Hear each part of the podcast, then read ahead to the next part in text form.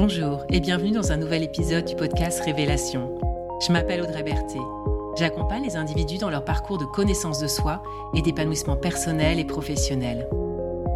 Révélation explore des thématiques et propose des pratiques, des rituels qui permettent de faire un chemin intérieur de révélation à soi-même et un chemin extérieur pour se révéler au monde. Tous les 21 jours, un nouvel épisode, comme une petite graine semée pour que chacun et chacune puisse, au fil du temps, émerger sa vraie nature. Qu'est-ce que c'est fatigant d'essayer d'être parfait? J'en parle en connaissance de cause. Je crois que j'ai essayé d'être parfaite pendant longtemps. Et à chaque fois que je me suis posé la question, il te demande quoi exactement pour être parfaite? La liste était interminable. Oui, car l'envie d'être parfait va souvent de pair avec le perfectionnisme. Et un perfectionniste n'est par définition jamais satisfait. C'est une boucle sans fin, une boucle qui mène à l'épuisement et à l'insatisfaction permanente. Même si je me suis bien rendu compte que cette tentative d'être parfaite ne me faisait pas du bien, je me suis souvent demandé comment faire pour me sortir de ça, de ce cercle vicieux.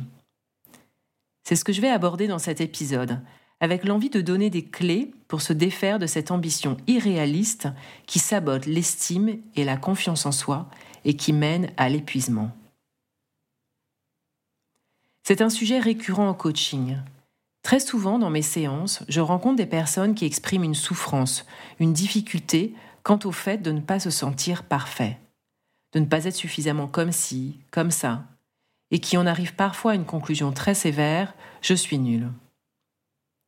Bien évidemment, ça crée un frein énorme dans leur cheminement vers leurs objectifs et plus globalement leur épanouissement. Face à cela, il y a deux questions que j'aime poser. Qui te demande d'être parfait? La réponse, parfois difficile à avouer, est systématiquement la même. Personne, à part moi-même. J'aime ensuite demander en quoi ça t'est utile, à quoi ça te sert de vouloir être parfait? Il y a rarement une réponse très spontanée qui vient, mais plutôt un silence qui indique une réflexion. Néanmoins, cette tentative d'être parfait est souvent liée à la croyance qu'il faut être parfait pour être accepté ou aimé. Lorsque j'ai travaillé sur moi pour me libérer de ce fonctionnement, je me suis également à plusieurs reprises posé la question quelles sont les personnes que tu estimes être parfaites sur cette planète? Sous-entendu, est-ce que ça existe vraiment? J'ai pendant longtemps mis tout un tas de personnes sur un piédestal.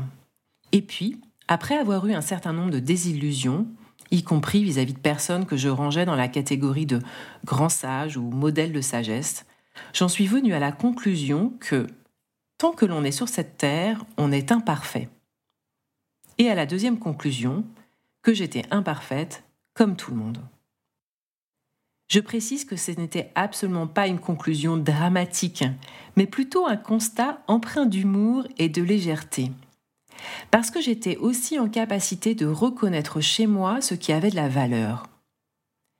Oui, car au même titre que l'on peut dire que personne n'est parfait, on peut également dire que chacun d'entre nous possède en lui plein d'éléments qui constituent sa valeur.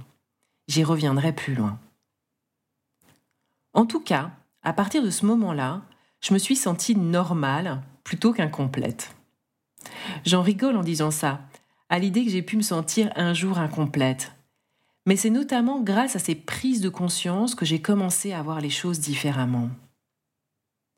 J'ai aussi réalisé que ceux que nous estimons être parfaits nous montrent juste une dimension d'eux-mêmes que nous aimerions développer.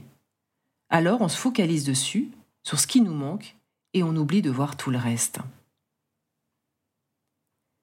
Commencer à accepter de vivre comme une personne imparfaite, à ma grande surprise, a créé chez moi un énorme soulagement.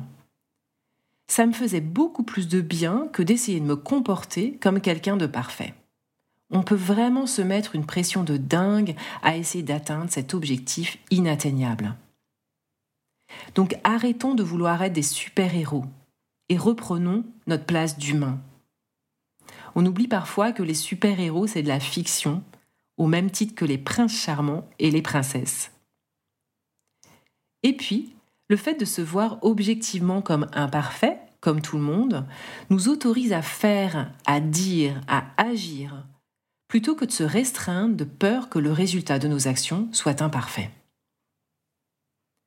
Maintenant que j'ai dit ça, l'idée n'est pas non plus que cette étiquette je suis imparfait comme tout le monde prenne toute la place. Je la vois comme quelque chose d'utile pour nous permettre de nous détendre vis-à-vis de la perfection et aussi comme un levier pour nous donner envie de continuer à apprendre et à nous développer. C'est sans doute un de nos moteurs principaux dans la vie, apprendre. Alors qu'est-ce que ce serait ennuyeux d'être parfait? Mais n'oublions pas non plus de regarder et de s'intéresser à ce qui a de la valeur chez soi d'autant que nous avons un biais cognitif de négativité, à savoir que notre cerveau se focalise davantage sur les événements, les traits négatifs que les positifs, ce qui fausse grandement nos appréciations.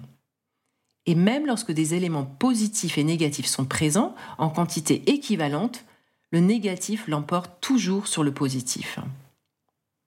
Nous avons donc à faire l'effort d'aller nous intéresser et rechercher ce qui est déjà là en nous en termes de qualité, de compétences, de force, de talent, de valeur, si nous ne voulons pas rester focalisés sur ce qui nous manque ou sur ce qui ne va pas. Alors, qu'y a-t-il d'important à retenir dans tout ça? Quelles peuvent être les clés pour nous permettre de lâcher notre désir de perfection? Pour commencer, les prises de conscience que j'évoquais tout à l'heure me semblent une première étape prendre conscience qu'il n'y a que nous-mêmes qui nous mettons cette pression d'être parfait. Personne ne nous le demande. Et prendre conscience que ce n'est pas la perfection qui va nous permettre d'être aimés. Au contraire, c'est en étant authentiques, nous-mêmes. Il n'y a rien de plus touchant et séduisant que ça. Et se rappeler que les super-héros, c'est de la fiction et qu'il n'existe pas de modèle de perfection sur Terre. Ensuite, réussir à mettre de l'humour et de la légèreté face au constat que nous sommes imparfaits comme tout le monde. Il n'y a rien de dramatique à ça, nous sommes juste humains. Et puis, aller faire l'effort d'aller rechercher nos forces, nos compétences, nos savoir-faire. J'insiste sur le mot effort, car notre cerveau ne va pas nous les présenter d'emblée. Il nous servira par contre sur un plateau ce qui ne va pas. Si l'on veut être à l'aise et sourire de l'imperfection, nous avons besoin d'être habités par nos forces. Ce sont nos piliers de la confiance et de l'estime de soi. Et enfin, un point que je n'ai pas abordé mais qui me semble vraiment bénéfique. Se familiariser et peut-être même commencer à aimer l'imperfection en se poussant à faire des choses imparfaites.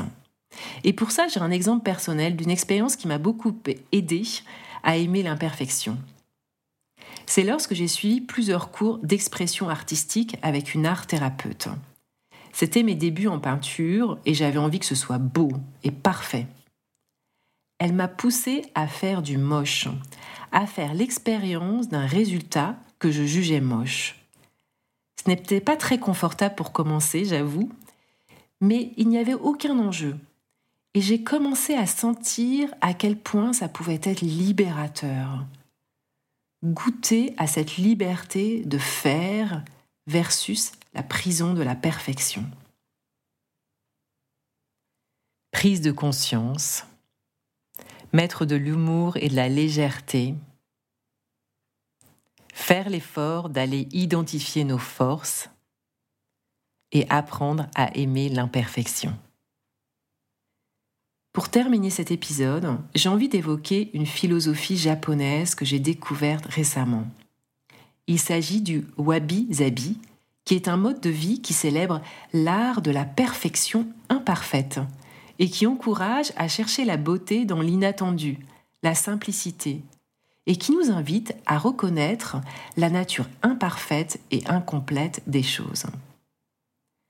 Pour comprendre l'essence de cette philosophie, je vais lire cette courte légende. Kyoto, à l'automne. Dans l'un des jardins de la ville, le maître de thé, Senrikyu, demande à son disciple de préparer la cérémonie du thé. Le jeune homme prend alors grand soin du jardin, afin que celui-ci soit parfait. chaque brin d'herbe est à sa place. Les haies parfaitement taillées, les allées ratissées. Le jardin japonais est irréprochable. La cérémonie du thé peut donc avoir lieu. Mais le disciple secoue une branche d'érable. Alors quelques feuilles tourbillonnent puis tombent au sol. Lorsque Senrikyu, le maître de thé, arrive pour la cérémonie, il contemple le jardin et, satisfait, admire cette parfaite imperfection. Wabi-Sabi est né. Vous écoutez Révélation, c'était l'épisode Je suis imparfaite, comme tout le monde. Merci de votre écoute et de votre présence. Si ce podcast vous a inspiré, partagez-le autour de vous et abonnez-vous pour recevoir les prochains épisodes. Au plaisir de vous retrouver bientôt et je vous souhaite d'ici là de belles expérimentations et de belles révélations.